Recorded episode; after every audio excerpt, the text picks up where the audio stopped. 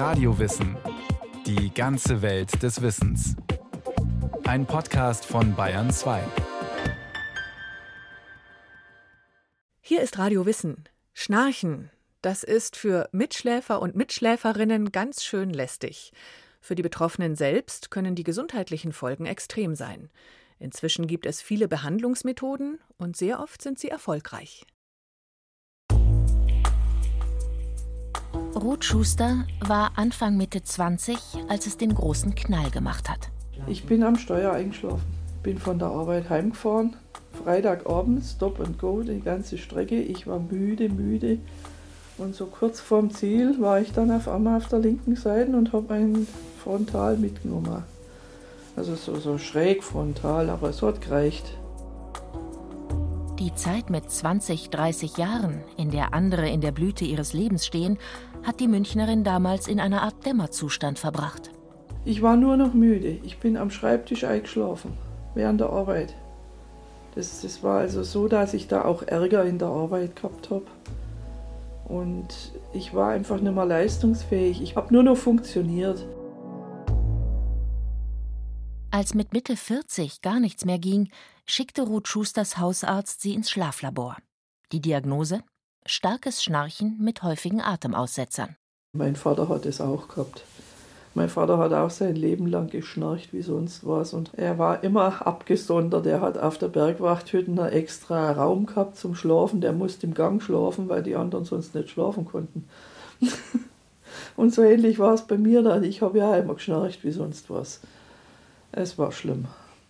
Wenn Ruth Schuster schläft, gibt es immer wieder Momente, in denen sie keine Luft bekommt. Im Schnitt 70 Mal pro Stunde. Die Folge dieser sogenannten Schlafapnoe extremer Sauerstoffmangel, der sie nachts aufwachen lässt. Tagsüber übermannt sie dafür bleierne Müdigkeit. Ja, und dann habe ich die Maske gekriegt und dann war ich wieder ein anderer Mensch. Die Lebensqualität war wieder da. Positiv war auch, dass ich damals dann meinen Blutdrucksenker auf die Hälfte reduzieren konnte und von ganz allein auch abgenommen habe in der Zeit. Seit der Diagnose im Schlaflabor schläft Ruth Schuster mit einer Überdruckmaske. Über sie fließt Luft in den Mund. Der Druck hält den Rachenraum offen und verhindert so die Atemaussetzer. Seit 1998 trägt Schuster die Maske jetzt schon. Heute berät sie andere Betroffene in einer Selbsthilfegruppe. Der Informationsbedarf ist groß, denn Schnarchen ist ein Massenphänomen. Ein lautes, lästiges, ein bisschen peinliches, aber auch eins, das die Gesundheit gefährdet, wenn man es unterschätzt.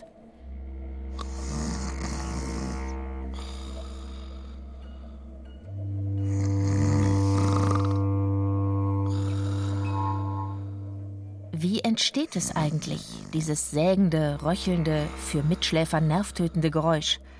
Immer dann, wenn der Luftstrom im Atemweg auf eine Engstelle trifft und das Gewebe an der Stelle vibriert. Also zum Beispiel bei vergrößerten Mandeln oder wenn Polypen im Weg sind. Auch eine stark verkrümmte Nasenscheidewand kann Geräusche erzeugen. Hauptauslöser für das Schnarchen sind allerdings schlaffe Muskeln in den oberen Atemwegen, sagt Ingo Vize. Er ist Schlafmediziner an der Berliner Charité. Das ist ein Defekt der Nerven, die die Muskeln im Rachen ansteuern, der vererbbar ist. Und wenn die Rachenmuskulatur schlafft, dann wird es eng. Wenn der Rachen schon anatomisch eng ist und der Rachen bei uns, der hat nicht viel Spielraum, da ist nicht allzu viel Platz, und dann die Muskulatur erschlafft, dann wird es tatsächlich so eng, dass der Sog der Atemluft ja, so groß wird, dass das meinetwegen Zäpfchen, weiche Gaumen anfängt zu vibrieren und Geräusche macht. Und wenn die Erschlaffung oder der Rachen noch enger ist, weil die Zunge einfach viel zu hoch und, und viel zu weit hinten liegt, dann kommt es nicht nur zur Engstellung des Rachens und zum Schnarchen, sondern zu einem kompletten Atemstillstand. Gurgeln, Sägen, Röcheln, Krachen, Grunzen, so beschreiben leidtragende Mitschläfer, was sie nachts zu Ohren bekommen. Vorwurfsvoll, mitunter stinksauer Dabei können die wenigsten Schnarcher etwas für die Körperklänge. Also die Schnarcherkarriere, sagen wir mal so, beginnt ab dem 40., 45. Lebensjahr. Dann mehr bei den Männern als bei den Frauen. Sie hat was zu tun mit dem Gewicht und da weniger mit dem kleinen Bierbauch, sondern tatsächlich eher mit dem Halsumfang. Also je mehr Gewicht, desto größer die Wahrscheinlichkeit, dass man schnarcht. Alkohol spielt eine Rolle, kennt man wahrscheinlich auch. Mehr getrunken, lauteres Schnarchen. Die Körperlage spielt eine Rolle. Wenn ich auf dem Rücken liege, dann fällt die Zunge ja mit einem höheren Schwergewicht nach hinten. Und deswegen berichten ja auch viele, dass sie lageabhängig schnarchen, also mehr in Rückenlage als in Seitenlage. Vom eigenen Krach aufwachen tun nur die wenigsten. Schnarcher blenden das Phänomen erfolgreich aus, ihre Mitschläfer in der Regel nicht. Beschweren die sich über zu laute Geräusche, könnte das auf eine sogenannte Schlafapnoe hindeuten. Von der spricht man bei mehr als fünf Atemaussetzern pro Stunde. Ab 15 Aussetzern sollten Betroffene unbedingt gegensteuern. Denn die Folgen von Sauerstoffmangel und dauerhafter Übermüdung können gravierend sein. Ingo Vize? Je mehr Atemaussetzer man hat, desto höher die Gefahr fürs Herz, also für das Herz-Kreislauf-System. Und die zweite Sache ist, wenn man nachts Atemaussetzer hat, dann sinkt der Sauerstoff, was nicht gut ist für das Gehirn, also für die Hirnzellen. Und deswegen wissen wir heute, dass eine Schlafapnoe mit diesem Sauerstoffabfällen auch ein Vorbote für Alzheimer oder Demenzerkrankungen sein kann. Dass man heute einiges über die Ursachen und Folgen des Schnarchens weiß, liegt daran, dass sich Schlafforscher mit dem Thema befassen. Dabei galt Schnarchen lange Zeit als ärgerlich, aber nicht weiter schlimm, erzählt Josef Wirth. Der Internist aus Niedersachsen hat selbst ein Schlaflabor betrieben. Heute sammelt er Kuriositäten in seinem Schnarchmuseum in Ahlfeld an der Leine. Dokumentiert ist es das erste Mal so Dionysos, der Gott des Weines, der Fruchtbarkeit und Ekstase. Von dem weiß man, dass er ein kräftiger Schnarcher war und sich äh, mit Nymphen umgeben hat, die ihn dann mit so einem Türserstab geschlagen haben. Das ist ein Stab von einem Riesenfenchel, an dessen Ende ein Pinienzapfen war und damit wurde er immer wieder geweckt, wenn er schnarchte oder sogar Atemaussetzer hatte. Josef Wirths Lieblingsstück, eine Dissertation aus dem Jahr 1745. Über Rontio Dormientum, das heißt das Schnarchen der Schlafenden, von einem gewissen Herrn Lust an der Universität in Halle. Da hat das tatsächlich die Schnarchenden da drin mal beschrieben, dass sie sehr übergewichtig sind. Und er hat die als aufgedunsen beschrieben, diese großen Schnarcher. Und er hat die halt ein beobachtet und gesehen, aha, da gibt's halt welche, die mit Wasser gefüllt sind. So hat man halt die Dicken damals beschrieben und hat auch gezeigt, dass da verschiedene Formen des Schnarchens dann waren.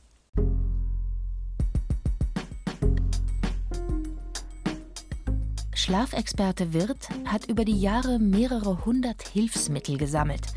Manche überteuert, einige schmerzhaft, andere einfach nur skurril. Eines haben die meisten Instrumente gemeinsam. Sie wirken nicht. Schnuller, die man im Mund fixiert zwischen den Zähnen und die so einen kleinen Ballon vorne haben, den man drückt und der die Zunge sozusagen ansaugt, damit sie im Schlaf nicht nach hinten fällt. Da gibt es verschiedenste Formen. Der Nachteil bei diesen ganz kräftigen Ballons, die die Zunge ansaugen, ist, die Leute schnarchen weiter, aber haben morgens dann so eine blaue Zunge wie ein Ciao Ciao.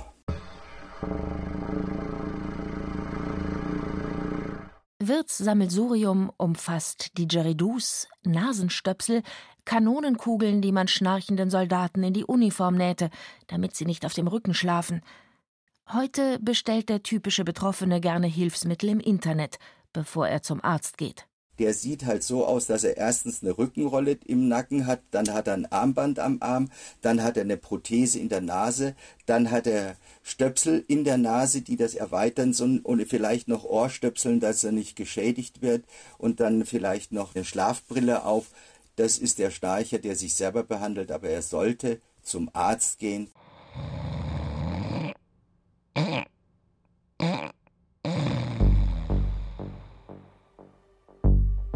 Einer, der das Schnarchen nicht verharmlost, ist Clemens Heiser. Der Hals-Nasen-Ohren-Experte leitet das Schlaflabor am Münchner Klinikum rechts der Isar. Wir treffen ihn um 7.30 Uhr bei der Morgenvisite. Erstmal guten Morgen. Grüß Sie. Wie haben Sie denn geschlafen? Wie war denn diese Nacht für Sie gewesen? Ja, war schon besser als Gäste. Ja? Ein bisschen ungewöhnlich, aber war schon in Ordnung. Habe ich, schon, habe ich gut geschlafen. Genau, Sie haben ja heute Nacht mit Maske geschlafen. In der ersten Nacht hatten wir ja ähm, ohne Maske geschlafen, wo wir festgestellt haben, dass äh, die Atemaussetzer sich ja bestätigt hatten, die, glaube ich, Ihre Lebenspartnerin berichtet hatte, richtig? Ja, das äh, erstmal hat meine Frau immer wieder gesagt, dass ich schnarche. Ich habe immer widersprochen, ich höre das nicht. Sie sagte, ja, doch, doch, du schnarchst ziemlich stark. Und äh, warum ich eigentlich da bin, weil ich habe immer Kopfschmerzen gehabt. Und dann habe ich beim Arzt mal angesprochen und er sagte, ja, soll ich mal dieses Labortest mal durchführen. Genau, jetzt hatten wir ja in der ersten Nacht bei Ihnen gemessen gehabt, also von vorgestern auf gestern. Und da hatten wir ja gesehen, dass Sie wirklich Atemaussetzer hatten. Da hatten Sie ja über 35 Atemaussetzer pro Stunde. Also fast jede oder mehr als jede zweite Minute hören Sie auf mit der Atmung, weil der Rachen zusammenfällt. Die Spannung lässt nach, die Muskulatur, nachts, wenn wir schlafen, dann fällt der Rachen zusammen, weil er halt einfach nicht knöchern aufgehalten wird. Und ähm, dabei ist dann der Sauerstoff auch auf 80 Prozent im Blut runtergefallen. Der Körper reagiert auf die Atemaussetzer, indem er immer wieder aufwacht oder der Schlaf leichter wird. Für das Herz-Kreislauf-System bedeutet das puren Stress. Um die Aussetzer zu verhindern, hat Heiser seinem Patienten deshalb in der zweiten Nacht eine Atemmaske aufgesetzt. Die erzeugt eine Druckwelle und hindert so das Zäpfchen daran, den Atemluftweg zu versperren. Wenn wir uns auch die Aufzeichnung bei Ihnen angucken, auch da können wir erkennen, dass Ihr Schlafprofil deutlich besser geworden ist über die Nacht, ja, im Vergleich zur ersten Nacht. Und sie hatten auf einmal viel mehr Traumschlaf als in der Nacht zuvor. Warum? Weil ihr Körper wieder vermehrt in Tiefschlaf und Traumschlaf kommt. Das sind die Schlafphasen, die wir brauchen, um wirklich erholt zu sein. Weil sie nicht mehr gestört werden durch diese Wegreaktion. Die Überdruckbeatmung gilt heute als effektivste Methode gegen die Schlafapnoe. Die sogenannten CPAP-Geräte bestehen aus einer Maske und einem Gebläse, mit dem Raumluft in die Atemwege gepumpt wird. Dabei bedecken die meisten Masken nur die Nase. Weil ihre Wirksamkeit in mehreren wissenschaftlichen Studien bestätigt wurde, übernehmen die Kassen die Kosten für die Geräte. Trotzdem gibt es immer wieder Patientinnen und Patienten, die mit der Maske nicht zurechtkommen. Für sie gibt es Alternativen. Dann kriege ich bitte mein Okklusionspapier. Besuch in der Zahnarztpraxis von Karl Haushofer. Der kontrolliert heute den Biss von Maximilian Schäfer, der schnarcht und Atemaussetzer hat. So, ich gehe jetzt mit der dünnen Folie mal in Ihren Mund und Sie beißen zu bitte und auf und zu und auf und zu und auf und zu und halten. Gut. Dann die andere Seite auf und zu, auf und zu. Gut, also beide Seiten haben gleichmäßig Kontakt. Da hat sich erfreulicherweise nichts verändert. Karl Haushofer hat ihm deshalb vor drei Jahren eine sogenannte Protrusionsschiene angepasst. Die verlagert den Kiefer wenige Millimeter nach vorn und hält die Atemwege offen, erklärt Patient Schäfer. Also das ist so eine Schnarchschiene, eine sogenannte, glaube ich, gell? Das ist die richtige Bezeichnung. Ist eigentlich wie eine Zahnspange, eine einlegbare für Unter- und Oberkiefer. Und die verhindert dann eben, dass sozusagen die Zunge zu weit abrutscht und dann dieses Schnarchen entsteht oder dieses sehr ungesunde Schnarchen entsteht. Karl Haushofer hat sich als zahnärztlicher Schlafmediziner auf die Schienen spezialisiert. Sie sind vor allem für Patienten mit einer leichten bis mittleren Schlafapnoe geeignet. Zähne und Zahnfleisch müssen absolut gesund sein, wenn man nachts so eine Schiene tragen will. Natürlich muss man den Patienten vorher genau untersuchen, ob er von den Kiefergelenken und auch von der Muskulatur dafür geeignet ist. Mehr als 60 verschiedene Schienensysteme gibt es auf dem Markt, erzählt Zahnarzt Haushofer. Weil bei jedem Patienten die Anatomie anders ist. Also als Beispiel, wenn ein äh, Patient oder eine Patientin einen sehr schmalen Kiefer hat, dann versucht man eine ganz grazile Schiene zu machen, weil wir ja in erster Linie Platz für die Zunge schaffen wollen oder freihalten wollen. Wenn jemand jetzt einen größeren Kiefer hat, dann kann man hm, eine dickere Schiene machen. Noch müssen Patientinnen und Patienten die Kosten von bis zu 1600 Euro größtenteils selbst zahlen. Doch weil Wissenschaftler nachweisen konnten, dass die Protrusionsschienen gut gegen die Schlafapnoe helfen, werden die Kassen demnächst dafür aufkommen. Manche Versicherer zahlen bereits jetzt einen Teilbetrag. Einer, der mindestens genauso gern bastelt wie der Zahnarzt Karl Haushofer, ist Stefan Biedinger. Der Zahntechniker aus Vaterstetten formt eigenhändig Gaumenspangen für Schnarcher. Die sogenannte Ronch-AP-Spange besteht aus leichtem Edelstahldraht und Silikon.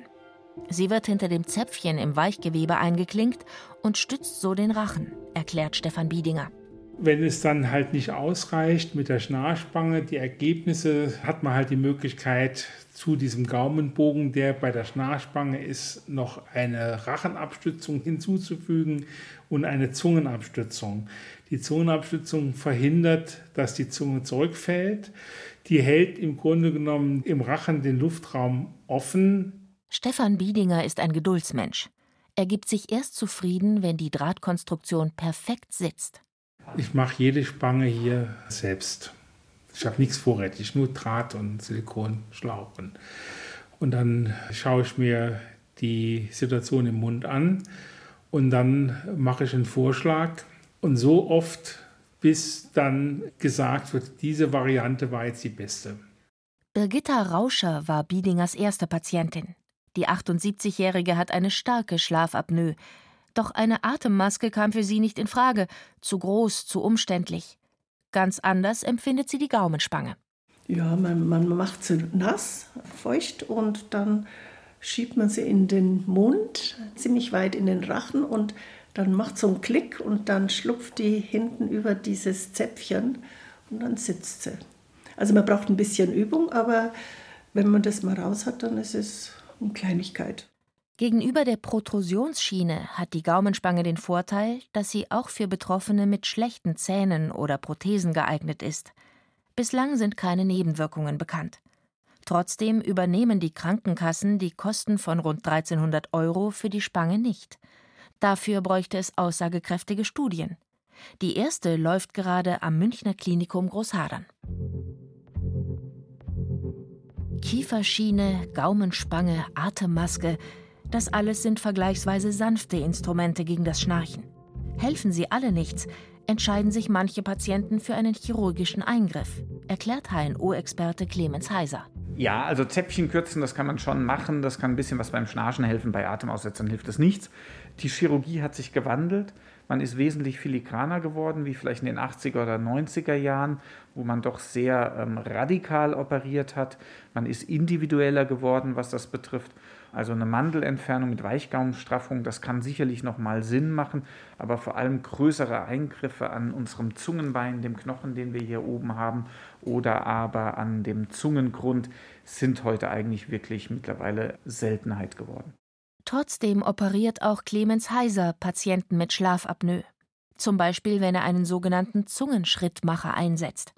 Dieser Neurostimulator aktiviert mit sanften Impulsen den Unterzungennerv, den sogenannten Hypoglossus. Und zwar dann, wenn der Nerv beim Schlafen erschlafft und die Atemwege blockiert. Das Gerät funktioniert wie ein Herzschrittmacher. Heiser implantiert das Gehäuse unterm Schlüsselbein, die Elektroden setzt er am Bewegungsnerv der Zunge an. Also das ist nur dann aktiv, wenn man nachts es angeschaltet hat und schläft dann wird die Zunge bei jedem Atemzug nach vorne verlagert und dadurch werden die Atemwege hinten geöffnet. Ja? Und äh, eine der häufigsten Fragen, spüre ich das, stört mich das? Klar spüren Sie das, wenn Ihre Zunge vorverlagert wird, werden Sie das immer spüren, aber die wenigsten Patienten stört das wirklich. Für gewöhnliche Schnarcher ist der Zungenschrittmacher keine Option. Doch für Menschen mit starker Apnoe, die mit Spangen, Atemmaske oder anderen Hilfsmitteln nicht klarkommen, schon.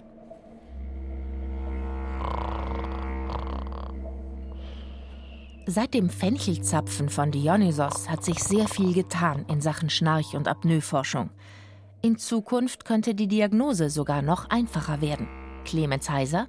Die Frage ist, ob wir in 10, 15, 20 Jahren das Schlaflabor noch so haben werden, wie wir es jetzt kennen, oder ob wir einfach sagen, hey Google, hey Siri, wie war mein Schlaf gewesen, habe ich Atemaussetzer oder nicht.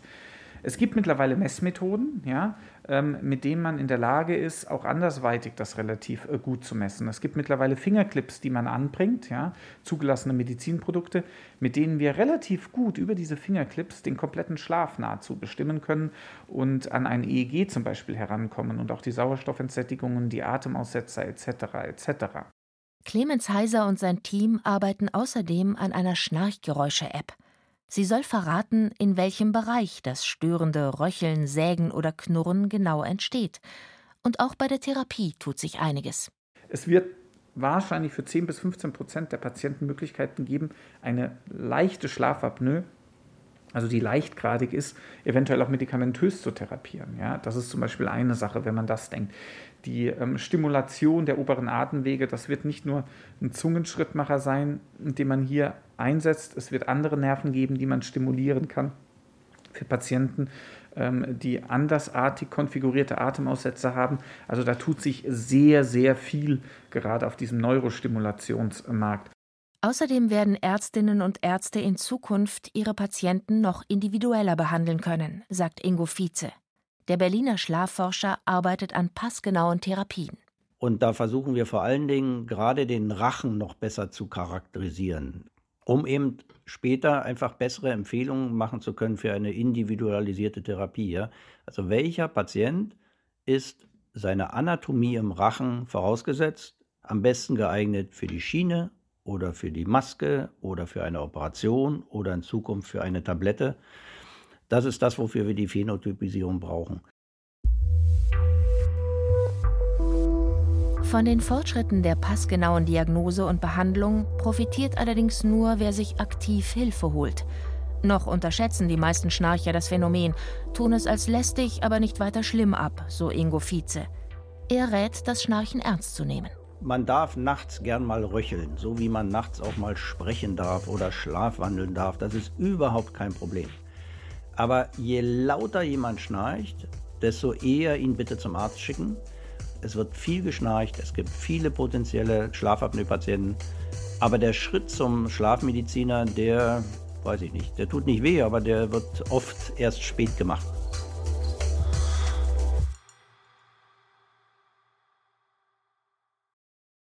Das war Radio Wissen, ein Podcast von Bayern 2. Autorin dieser Folge Anne Kleinknecht. Regie führte Christiane Klenz. Es sprach Caroline Ebner, Technik Andreas Lucke, Redaktion Matthias Eggert. Wenn Sie keine Folge mehr verpassen wollen, abonnieren Sie Radio Wissen unter bayern2.de slash podcast und überall, wo es Podcasts gibt.